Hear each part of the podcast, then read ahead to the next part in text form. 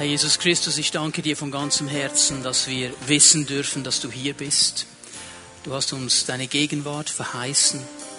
Wir versammeln uns zu dir und wir wollen uns bewusst machen, immer wieder bewusst machen, dass du der starke Fels bist.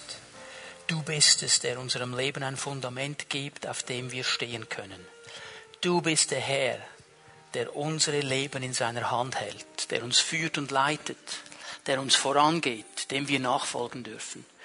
Und Herr, wir wollen immer mehr zu Menschen werden, die verstehen, dir nachzufolgen, die lernen, dir nachzufolgen. Und ich bin dir dankbar, dass wir in dein Wort hineinschauen dürfen heute Morgen. Es ist ein Wort, das uns immer wieder die Prinzipien der Nachfolge zeigt.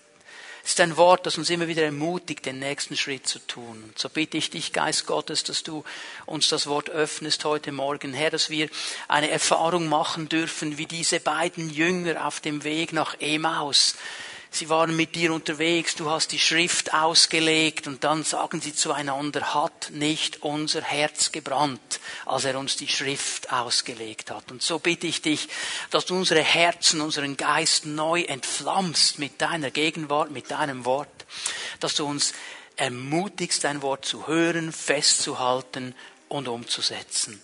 Und ich danke dir, Herr, dass du das nicht nur hier tust, an diesem Ort, wo wir versammelt sind, sondern auch überall da, wo Menschen über das Livestream diesem Gottesdienst zugeschaltet sind. Herr, du weißt, wo das überall ist und du segnest sie und berührst sie jetzt in diesem Moment und lässt sie spüren, dass sie ein Teil dieser Gemeinschaft sind. In Jesu Namen. Amen. Amen. Bitte nehmt eure Plätze ein. Ich werde heute Morgen über die Kernwerte sprechen, den nächsten Kernwert mir mit euch zusammen anschauen.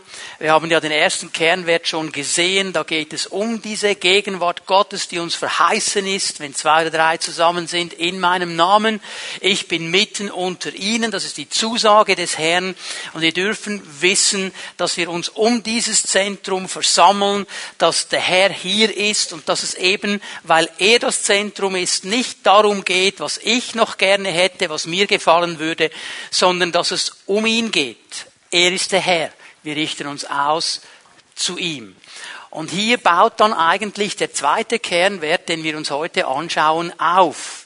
Der erste Kernwert ist das Zentrum, das Fundament. Der zweite baut auf diesem Fundament und hilft uns, die Ausrichtung zu Gott hin zu bekommen. Bevor wir lesen, aus Matthäus 22 möchte ich eine Wahrheit noch einmal betonen, die so wichtig ist habe sie im, in der Predigt über den ersten Kernwert schon erklärt und möchte es immer wieder betonen. Von Gott her ist der Weg in seine Gegenwart geöffnet. Gott hat durch Jesus Christus diesen Weg geöffnet. Und wir sind ermutigt durch die Worte der Schrift, ich denke hier an Hebräer 4, freimütig hinzuzutreten vor den Thron der Gnade. Der Weg ist offen, wir können da hingehen. Wir finden Hilfe und Barmherzigkeit vor diesem Thron der Gnade. Hebräer 10, Jesus Christus hat einen neuen, einen lebendigen Weg geöffnet. Wir dürfen in die Gegenwart Gottes kommen. So von Gott her ist dieser Weg offen. Wir können in die Gegenwart Gottes gehen. Das ist Verheißung und Geschenk der Gnade. Und in diesem zweiten Kernwert bauen wir jetzt hier weiter auf. Und ich möchte euch, bevor wir den Text lesen, kurz das Umfeld erklären. Jesus wird von einem Pharisäer, von einem Schriftgelehrten gefragt, was ist das größte Gebot? Und die Bibel sagt uns hier in Matthäus 22, dass es bei dieser Frage um eine Trickfrage ging. Sie wollten Jesus eigentlich irgendwo dazu verleiten, etwas Falsches zu sagen. Und es war ja nicht so, dass dieser Pharisäer die Antwort nicht gewusst hätte. Denn diese Frage, was ist das größte Gebot, war im Judentum zur Zeit Jesu die ganz große dominante Frage. Diesen Punkt hat man immer und immer wieder betont. Und jetzt kommt er zu Jesus und sagt, okay, Meister, was ist jetzt das größte Gebot? Und Jesus gibt eine Antwort aus 5. Mose 6 von Vers 5 an. Und er antwortet mit diesem Doppelgebot. Also, du sollst Gott lieben und du sollst deinen Nächsten lieben. Das sind dann gleich auch unsere nächsten beiden Kernwerte. Und wenn wir jetzt von diesem Zentrum her denken, wir stehen in der Gegenwart Gottes, wir stehen auf diesem Fundament, Kernwert 1, dann zeigt uns der zweite Kernwert, Gott zu lieben, unsere Ausrichtung, ich sag mal nach oben, zu ihm hin.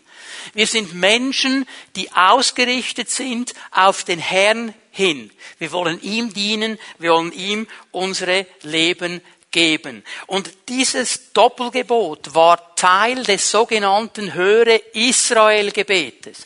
Das heißt, jeder Jude hat das zweimal am Tag gebetet die kannten die Antwort. Sie wussten, von was Jesus spricht. Das war für sie nicht etwas Neues, etwas, boah, haben wir noch nie gehört.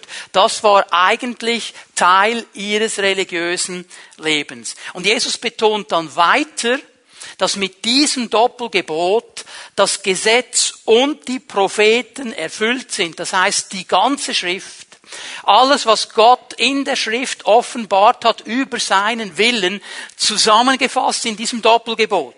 Also in der Ausrichtung zu ihm und zu den Menschen erfüllen wir das. Und jetzt lesen wir den Text Matthäus 22, Vers 37 und 38. Du sollst den Herrn, deinen Gott, lieben von ganzem Herzen, mit ganzer Hingabe, mit deinem ganzen Verstand.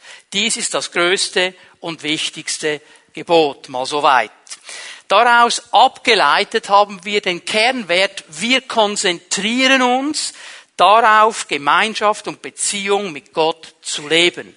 Ich möchte auch hier, dass wir bemerken, wir konzentrieren uns. Wir sagen nicht, wir haben das im Sack.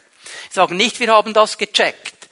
Wir konzentrieren uns darauf. Das heißt, wir richten uns immer wieder aus, den Herrn zu lieben. Das ist ja so mit jedem Einzelnen von uns. Wir wissen sehr viele Dinge, wir haben sehr vieles gehört, wir vergessen aber auch sehr schnell. Und darum können wir einfach sagen, du bist vielleicht jetzt im Gottesdienst und der Lobpreis war da, die Salbung, die Gemeinschaft, das Wort Gottes und irgendwo da drin bist du ermutigt und sagst Halleluja und ich werde nie mehr vergessen, meinen Herrn zu lieben und ich bin so begeistert und das werde ich nie vergessen, bis morgen früh der Wecker klingelt. Dann denken wir schon an ganz andere Dinge. Darum sagen wir bewusst, wir konzentrieren uns darauf. Wir haben das nicht begriffen und im Sack, aber wir wollen uns gegenseitig immer wieder ermutigen, diese Konzentration, diese Ausrichtung zu leben.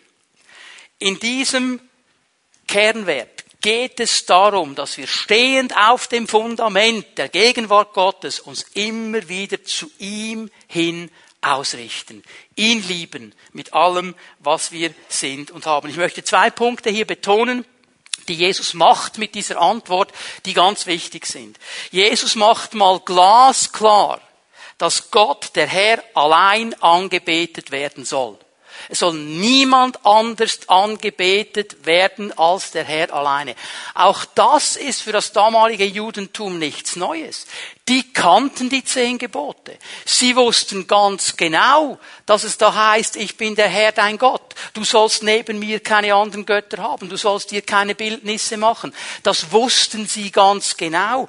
Zweimal am Tag haben sie gebetet. Shema Israel, Adonai Eloheinu, Adonai Echad. Höre Israel, der Herr, der höchste Gott ist der einzige Gott. Haben sie gebetet, haben sie gewusst. Aber sie mussten sich immer wieder sagen, Shema Israel, höre Israel. Wir könnten sagen, Shema Pfimi, höre Pfimi. Weil wir diese Dinge so schnell vergessen. Und Jesus macht das noch einmal glasklar. Nur Gott alleine ist würdig angebetet zu werden und nur er alleine soll angebetet werden. Und das zweite, was er klar macht, dass diese Anbetung, diese Liebe zu Gott hin mein ganzes Wesen umfasst. Mein ganzes Sein, meine ganze Person. Das ist nicht nur ein Teil in meinem Geist oder meiner Seele oder meinem Verstand. Es umfasst mich als ganzen Menschen, der ihm nachfolgen will, ihm diese Ehre zu geben, ihm diese Liebe zu geben. Und die ganz große Frage ist jetzt die, wie, wie, wie drücke ich meine Liebe zu Gott aus? Wie drücke ich meine Liebe zu Gott aus? Ich möchte ähm, eine zweite Frage stellen, die uns ein bisschen hilft, das einzuordnen. Wie drücke ich meine Liebe zu einer Person aus? Kommen wir auf diese Beziehung zwischen zwei Menschen, Mann und Frau. Irgendwann treffen sie sich, schauen einander an, schauen einander noch einmal an, schauen sich zum dritten Mal an, dann macht's bumm. Und dann hat man sich verliebt und ah, dann sind diese Gefühle da. Jetzt, wenn ich jemanden liebe, wie drücke ich meine Liebe aus? Da gibt's ganz verschiedene Punkte. Ich meine, das erste und das wichtigste ist sicher das, dass ich sage, hey, ich will aktiv das Beste suchen für die Person, die ich liebe. Ich will das Beste tun. Ich will nett sein und freundlich und lieb und einfach alles machen, dass es ihr gut geht und dass sie sich gut fühlt und einfach das Beste, was es nur gibt. Wäre eigentlich normal. Es bedeutet aber auch, dass ich sie anerkenne, dass ich sie ehre, dass ich sie schätze dass ich ihr die Stellung gebe, die ihr gehört. Auf Gott angemünzt heißt das ganz klar, ich ehre ihn, ich schätze ihn und ich anerkenne ihn als Herrn. Er steht über mir. Er ist der Herr meines Lebens. Er hat alles in der Hand, auch mein Leben. Ich anerkenne die Herrschaft Gottes über meinem Leben. Und das dritte natürlich, indem ich ihn anbete. Und jetzt muss ich hier einen ganz wichtigen Punkt machen. In den menschlichen Beziehungen darf das nicht geschehen. Liebe Leute, bete nicht einen Ehepartner an. Bete nicht die Person an, die du liebst, bete Gott alleine an. Aber interessant ist ja, dass wir sinnbildlich genau diesen Punkt bringen. Da kommen zwei, frisch verliebt, kommen Händchen halten in den Gottesdienst, die anderen sehen das und sagen, oh, er betet sie an. Ich meine, er fällt ja nicht nieder und sagt, oh, ich preise dich, ich preise dich, aber die Art und Weise, er betet sie an. Oder, oh, sie betet den Boden an, auf den seine Füße treten. Aber wir kennen all diese sinnbildlichen Dinge, okay? Also hier wird schon etwas angetönt. Natürlich beten wir keine Menschen an. Ich sage das noch einmal. Leute, es gibt Christen, die beten ihren Ehepartner an. Das Götzendienst. Ich möchte deinem Ehepartner nicht zu nahe treten, aber wenn du deinen Ehepartner anbetest und nicht Gott, dann hast du einen Götzen in deinem Leben. Auch wenn du ihn geheiratet hast. Gib ihm die richtige Stellung. Ehre ihn, schätze ihn, aber Anbetung gehört nur Gott alleine. Amen. Wie drücke ich meine Liebe aus? In der Anbetung. Und wenn ich mich darauf konzentriere, Beziehung und Gemeinschaft mit Gott zu haben, dann geht es um meine Anbetung. Wie bringe ich sie Gott? Und ich möchte heute Morgen einfach vier Hinweise zur Anbetung Gottes geben. Wir haben schon oft in den Gottesdiensten über die Anbetung gesprochen und ich möchte hier mal heute Morgen ein bisschen einen anderen Weg gehen. Und das Erste, was ich euch zeigen möchte, ist, dass die Anbetung ein Weg ist in die Gegenwart Gottes. Bitte hör mir gut zu. Ich habe nicht gesagt, dass die Anbetung den Weg bahnt in die Gegenwart Gottes. Der Weg in die Gegenwart Gottes ist frei. Hier hat niemand eine Türe gebaut, hier hat niemand eine Mauer aufgebaut, hier musst du nichts niederreißen.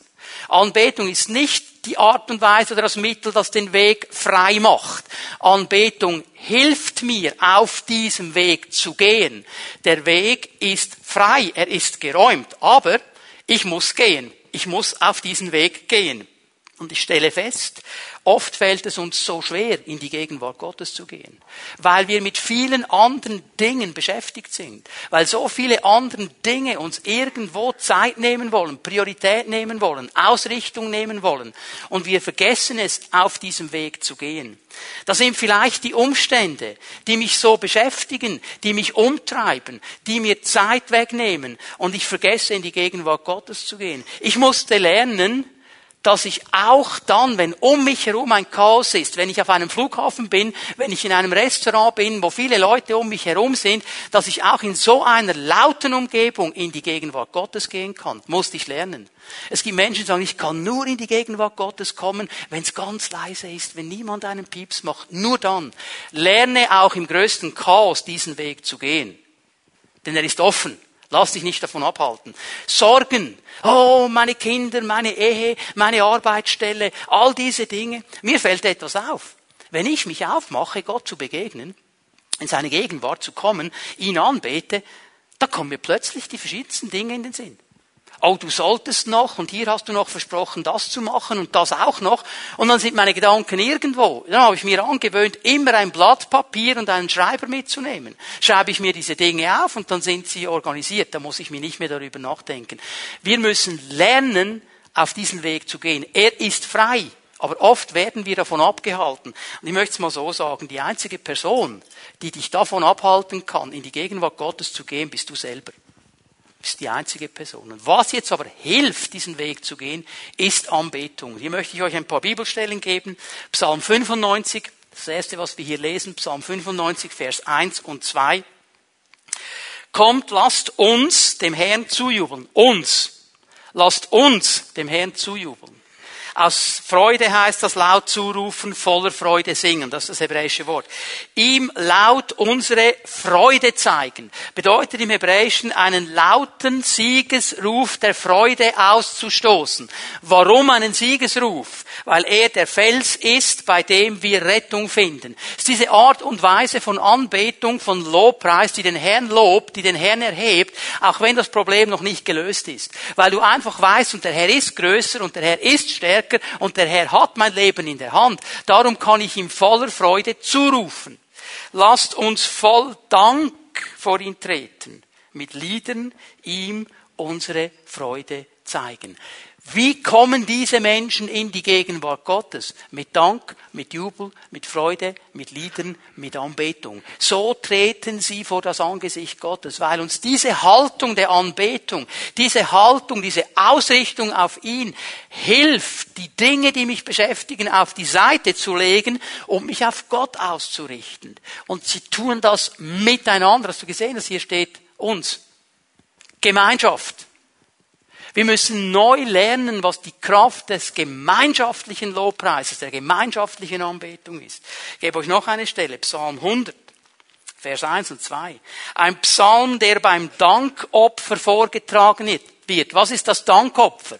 Dankopfer Toda bedeutet, die Hände zu erheben vor dem Herrn und ihm zu danken. Auch wenn die Lösung noch nicht da ist. Auch wenn das Problem noch vor meiner Nase steht. Ich danke ihm trotzdem. Ich rufe seinen Sieg aus. Darum ist es ein Dankopfer. Ich sage bewusst, Herr, und du kannst und wirst es verändern. Ein Psalm, der beim Dankopfer vorgetragen wird, jubelt dem Herrn zu, alle Länder der Erde. Dient dem Herrn mit Freude, kommt vor ihn mit Jubel. Wieder genau dasselbe wir kommen mit Jubel, mit Liedern, mit Lobpreis, mit Dankopfern in seine Gegenwart, vor sein Angesicht. Und diese Aussagen, es gäbe noch viele, viele andere mehr in den Psalmen, im Wort Gottes, helfen uns mal ganz grundsätzlich zu verstehen, dass die Anbetung uns hilft, in die Gegenwart Gottes zu treten, vor sein Angesicht zu kommen. Noch einmal, Anbetung macht nicht den Weg frei, der Weg ist frei. Aber sie hilft uns, auf diesen Weg zu gehen. Darf ich hier noch einmal einen Punkt machen? Anbetung hat immer eine gemeinschaftliche und eine individuelle Seite. Leider sind wir heute so stark nur noch auf der individuellen Seite, dass nur noch das zählt und das wichtig ist, was mir passt, was mir gefällt, was für mich stimmt. Und wenn dann nicht dein Lied gesungen wird im Lobpreis, ist die ganze Anbetung dahin. Und wir müssen neu verstehen, es geht hier primär mal um eine gemeinschaftliche Anbetung. Was du individuell für dich alleine zu Hause machst, ist eine ganz andere Sache. Es gibt ja christlichen Heavy Metal. Habt ihr auch schon gehört? Ja, wenn du jetzt sagst, hey, Christlicher Heavy Metal hilft mir total in die Gegenwart Gottes zu kommen. Wunderbar. Wunderbar. Dann mach doch das bei dir im Keller. Aber wenn du jetzt erwartest, dass die ganze Gemeinde Heavy Metal macht, dann willst du das, was für dich stimmt, auf alle überwälzen. Wenn du sagst, oh, Bach, eine Bach-Kantate, da bin ich schon fast im Himmel. Ja, wenn das für dich stimmt, okay. Aber da kann man doch nicht erwarten, dass alle, versteht ihr, um was es mir hier geht? Darum wollen wir, wenn ich diese beiden Psalmen mir anschaue, geht es um eine Richtung. Gott wird erhoben, Gott wird bejubelt, Gott wird gelobt, Gott wird gepriesen, sein Name wird groß gemacht. Und darum wird das immer der Hauptaspekt sein unseres Lobpreises, wenn wir zusammenkommen. Ich weiß, es gibt Lieder und die fläzen sich stundenlang um meine Seele, um meine Dunkelheit, um meine Schmerzen. Und das sind alles Dinge, die wir erleben als Menschen. Aber die bauen nicht auf. Wenn dir das hilft zu Hause, mach das. Wenn wir zusammenkommen, wollen wir den Herrn erheben. Wir wollen ihn groß machen. Wir wollen ihn sehen. Und wir wollen sehen, wie er der Fels ist, der Rettung schenkt. Wie er der Herr ist, der Dinge verändert. Wie er der Heiler ist, der Schmerzen wegnimmt. Wie er der Befreier ist, der Ketten sprengt. Amen. Und dann bauen wir uns auf. Was für dich zu Hause individuell stimmt, muss nicht unbedingt für die ganze Gemeinschaft stimmen. Darum gibt es immer deine beiden Seiten. Ist das nicht toll? dass wir hier gemeinschaftlich anbeten, du bei dir zu Hause, du machst einfach das, was für dich stimmt. Wunderbar. Und so beten wir den Herrn an. Es gibt immer beides. Ich möchte noch etwas sagen. Keiner muss eine Musikausbildung haben oder eine Gesangsausbildung, um den Herrn anzubeten. Es ist eine Sache des Herzens. Du musst nicht erst dann sagen, okay, ich kann erst dann Anbetung machen, wenn ich Konservatorium-Style habe. Mindestens dieses Niveau. Sonst geht gar nichts. Vergiss es. Vergiss es. Es ist eine Entscheidung meines Herzens. In der Anbetung geht es nicht um dich. Es geht um ihn.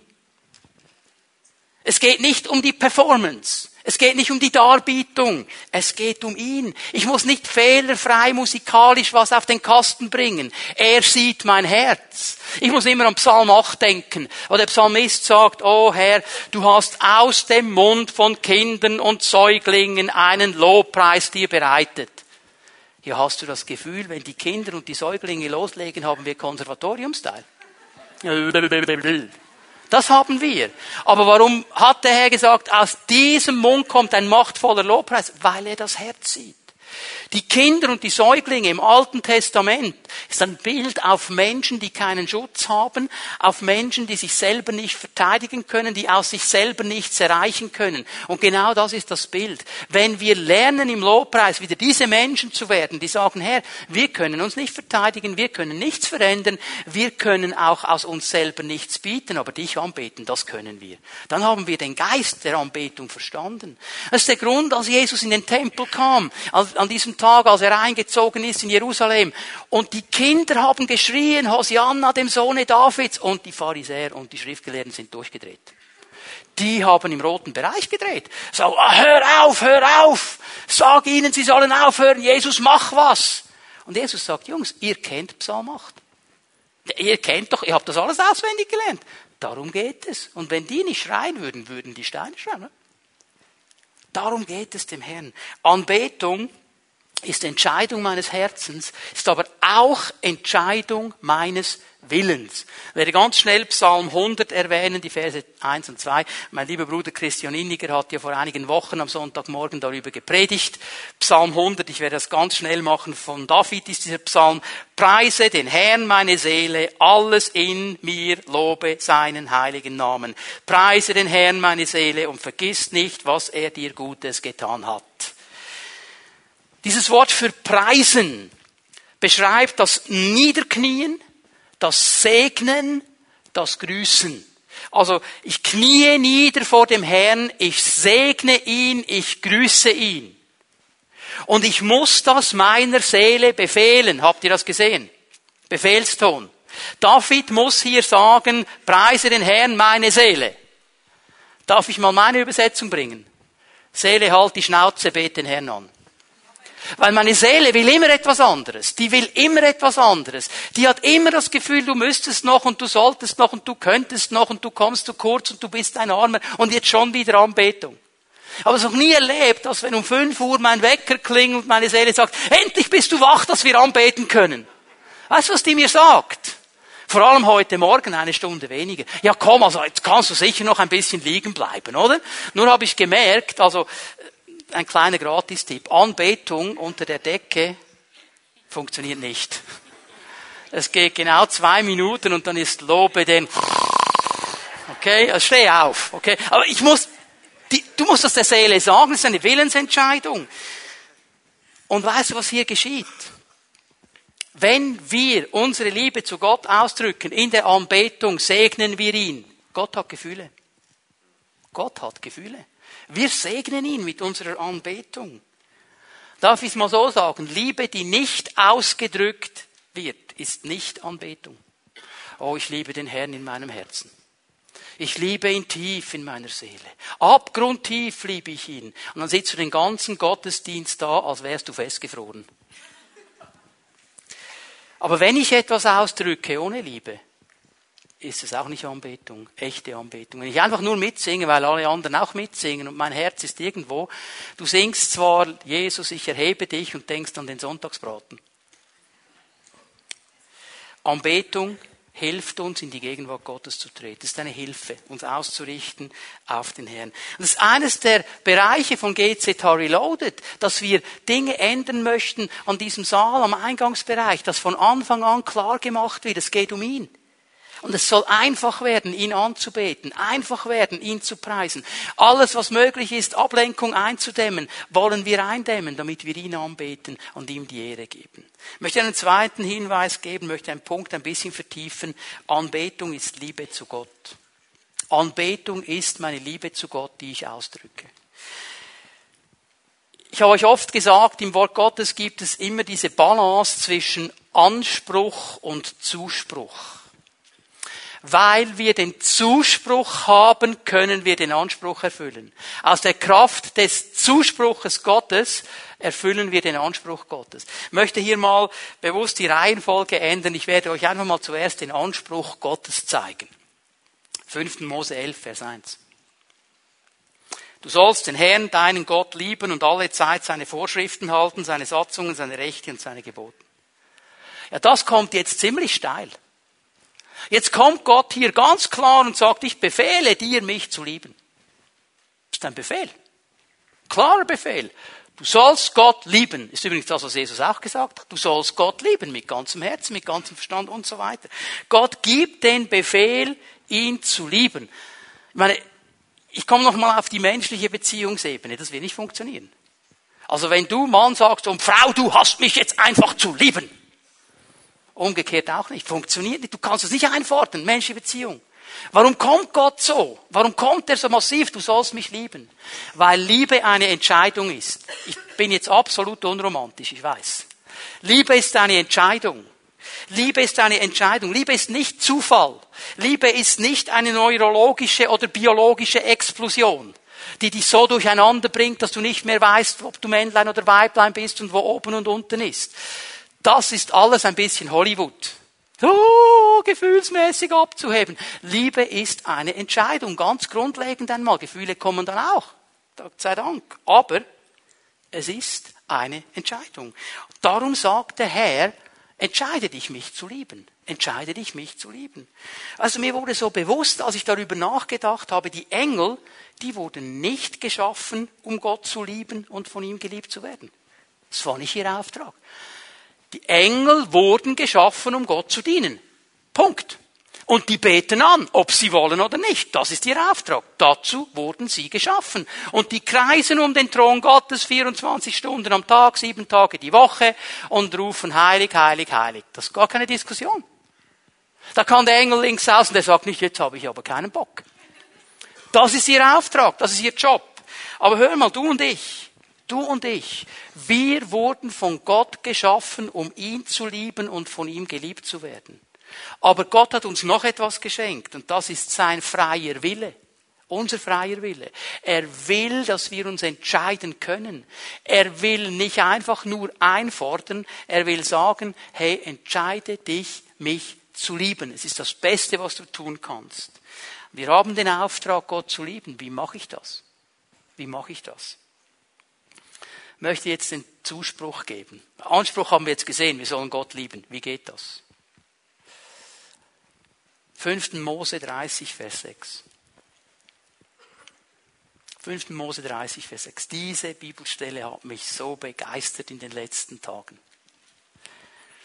Und der Herr, dein Gott, wird dein Herz und das Herz deiner Nachkommen beschneiden so dass du den Herrn, deinen Gott liebst, von ganzem Herzen, von ganzer Seele, um deines Lebens willen. Das ist eine gewaltige Verheißung, die Mose hier ausspricht. Der Herr, dein Gott, wird dein Herz beschneiden. Er wird etwas in dir verändern. Und wir wissen, weil wir vom Neuen Testament her schauen, in dem Moment, wo Jesus Herr unseres Lebens wird, die Bibel spricht von einer neuen Geburt, da wird unser Herz, unser Geist erneuert. Und Jesus sagt uns, hey, durch diese Erneuerung, durch diese Herzensbeschneidung bist du in der Lage, Gott zu lieben. Du hast jede Voraussetzung, ihn zu lieben. Ich werde dein Herz beschneiden, dass du Gott liebst. Und weißt du, was ich auch noch gesehen habe? Er wird nicht nur mein Herz beschneiden. Hast du gesehen, was er auch noch beschneidet? Und das Herz deiner Nachkommen. Das ist eine Verheißung Gottes, auf die stelle ich mich. Da kämpfe ich, da bete ich. Wisst ihr, mich bewegt es, dass der Feind es immer wieder fertig bringt, unsere Kinder zu klauen unsere Kinder auf Abwege zu locken, unsere Kinder wegzunehmen aus der Anbetung Gottes und auf seine Wege zu ziehen. Und so oft erlebe ich Eltern, die aufgegeben haben, die sagen, na, das ist halt einfach so und die Welt ist böse und er interessiert sich und so weiter. Ich sage, nein, so nicht. Ich kämpfe, ich bete, ich proklamiere diese Stelle, Herr, du hast mein Herz beschnitten und du hast das Herz meiner Nachkommen beschnitten und ich werde kämpfen wie ein Löwe, dass sie bei dir sein werden. Und ich gebe gebe nicht auf. Und das müssen wir neu lernen. Amen. Und wir müssen es auch als Gemeinde lernen. Vielleicht sagst du jetzt, ja, Halleluja, meine sind beim Herrn. Freut mich. Aber bete doch für die, die nicht beim Herrn sind. Kämpfe doch mit, dass wir dem Feind diese Kinder nicht überlassen. Und wenn du noch mehr Medizin, äh, Munition brauchst, Apostelgeschichte 16, du und dein Haus sollen gerettet werden. Ich will nicht aufhören, dafür zu beten. Ich will nicht aufhören. Riesige Verheißung. Ich muss an Römer 5, Vers 5 denken. Durch den Heiligen Geist ist die Liebe Gottes ausgegossen in mein Herz. Ja, der Herr sagt, ich soll ihn lieben, aber er gibt mir alles, was ich brauche, um ihn zu lieben. Das Einzige, was ich tun muss, ich muss mich entscheiden, ihn zu lieben. Das ist das Einzige. Ich muss mich nicht anstrengen. Es ist in mir ausgegossen, weil der Herr mein Herz verändert hat. Und meine Anbetung ist die Liebe zu ihm, die ich ausdrücke. Und wie geht das? Wie geht das? Mein dritter Punkt heute Morgen. Liebe zu Gott zeigt sich in meinen Worten. Die Liebe, die ich in meinem Innen empfinde, muss sich äußerlich zeigen. Die kann nicht nur einfach hier drin bleiben. Und die einfachste, aber manchmal auch schwierigste Form, Liebe zu zeigen, ist in dem, was ich sage. Es sind meine Worte. Es fällt mir auf, Liebe ist ein allgegenwärtiges Thema. Also wenn ich Radio anschalte, also ich habe gefühlte 99 Prozent aller Lieder sind Liebeslieder. Da geht es um himmelhoch jauchzende Liebe, da geht es um Liebesschmerz und Liebeskummer und, und dann die Anita hat ein Anbetungslied und die Josephine hat eins und wer all, und so weiter, wir alles an und so weiter und dann, wir alle kennen Liebeslieder, wir alle summen Liebeslieder. Also ich weiß, wenn du ein bisschen älter noch bist als ich, dann ist jetzt wahrscheinlich in deinem Kopf schon die Summerei losgegangen. Love me tender, love me sweet. Okay. Elvis, ja, das äh, ist immer da, immer da. Und dann schauen sich zwei an vor dem Radio. Schatz, sie spielen unser Lied. Und dann geht, das ist so emotional. Und das immer mit Worten. Immer mit Worten. Und die drücken Liebe aus. Und ich drücke meine Liebe zu Gott in meinen Worten aus, in dem, was ich ihm sage. Aber weißt du, was mir auffällt? Ich muss dir vor allem die Männer ansprechen. Hör mal, lieber Bruder, Sag deiner Frau ab und zu, dass du sie liebst. Ja, warum? Ich hab's doch vor 25 Jahren gesagt, oder? Als wir da vor dem Pfarrer standen, habe ich gesagt, ja, ich liebe dich, ja, ist in Ordnung. Ich würde es ihr schon sagen, wenn sich was ändert. Reicht nicht. Reicht nicht. Sag ihr das. Sag ihr das. Wir müssen diese Dinge kommunizieren. Wir müssen sie ausdrücken. Und weißt du, wenn es, wenn es um Darum geht die Liebe zu Gott auszudrücken. Das fällt uns so unheimlich schwer. Mir fällt auf, Menschen stehen für alles Mögliche an Überzeugungen. Da haben sie kein Problem. Gestern war eine große Demonstration auf dem Bundesplatz in Bern. Ging da um eine Entwicklung in einem östlichen Land. Und da wurde demonstriert. Und da waren ganz viele Menschen da, die haben keine Nationalität in diesem Land, die kommen nicht aus diesem Land, die haben eigentlich gar nichts zu tun mit diesem Land. Aber sie sind da gestanden, haben geschrien und getobt und gemacht für ihre Werte, Überzeugung. Und dieselben Leute, wenn sie in den Gottesdienst kommen, bin nicht so ein emotionaler. Für politische Dinge kannst du deine Emotionen ausdrücken, für den Herrn nicht. Hey, Leute, hier stimmt etwas nicht. Ich spreche jetzt nicht davon, dass wir alle auf den Stühlen herumturnen müssen und weiß ich was für Kapriolen vollführen müssen. Aber ein bisschen emotionaler und in Worten ausgedrückt dürfte es sein, oder? Es geht immerhin um den Herrn. Ich verstehe nicht, wie man sitzen bleiben kann. Also wenn du nicht stehen kannst, eine andere Sache. Aber wenn irgendein König, irgendein Bundesrat einmarschieren, wir würden alle stehen. Ja, easy, oder? Heute chill ich ein bisschen vor dem Herr. Ja, chill doch, aber hör mal, es ist der König aller Könige. Dürfen wir nicht vergessen. wir müssen hier ganz neu verstehen, ah, das ist extrem, ah, das ist fanatisch. Ich bin halt einer, der meine Emotionen nicht so zeigt, sagt der Mann. Und dann schaust du mal mit ihm einen Fußballmatch. Oder einen Hockeymatch. Und dann musst du aber das Popcorn auf die Seite stellen, wenn ein Goal passiert, sonst ist alles voll Popcorn. Da kann er wegen so einem Ball, kann der emotional durchstarten. Und das Schlimmste ist, wenn meine Mannschaft verliert.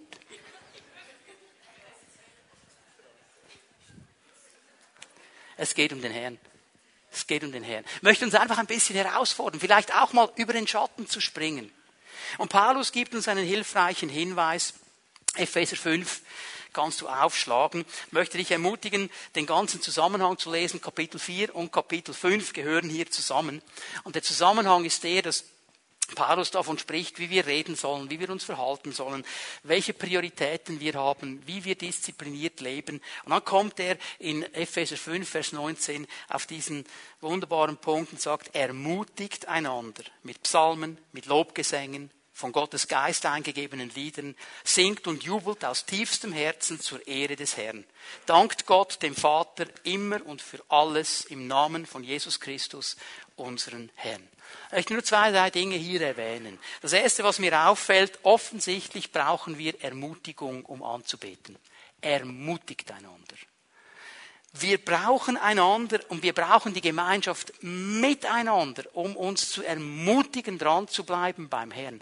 Wenn wir am Sonntagmorgen zusammenkommen, wenn wir unter der Woche in den Häusern zusammenkommen, gemeinschaftlich anbeten, dann ist eben dieser Faktor der Ermutigung einer der ganz, ganz wichtigen, dass du dich vielleicht einhängst bei der Schwester und beim Bruder und sagst, so komm, jetzt steh auf, ich weiß, gerade schwierige Zeit, komm, wir beten jetzt an miteinander und jetzt geben wir dem Herrn die Ehre. Ehre. Und dann fangen sich Dinge an zu verändern. Dann fängt sich Perspektive an zu verändern. Wir brauchen einander hier. Und darum ist es so wichtig, dass wir uns immer wieder gemeinsam treffen um den Herrn anzubeten, einander ermutigen. Und diese Anbetung ist eine dankbare Ausrichtung auf den Herrn. Es ist interessant, was Paulus hier genau braucht. Es gäbe noch ein paar andere Wörter im Griechischen, um Musik und Lieder und so weiter zu beschreiben. Er hat sich für drei entschieden, die aber eine ganz klare Ausrichtung haben. Er sagt, ermutigt einander mit Psalmen.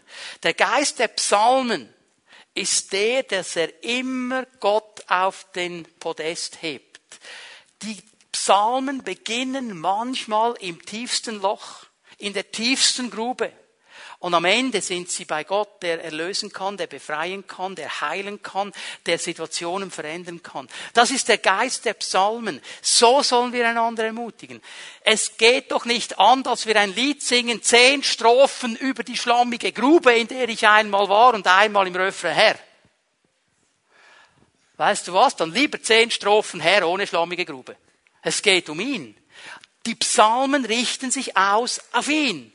Lobgesänge, wie es der Name sagt. Gott wird gelobt, Gott wird gepriesen, Gott wird groß gemacht. Das ermutigt uns, vorwärts zu schauen. Es ermutigt uns, ihn zu sehen.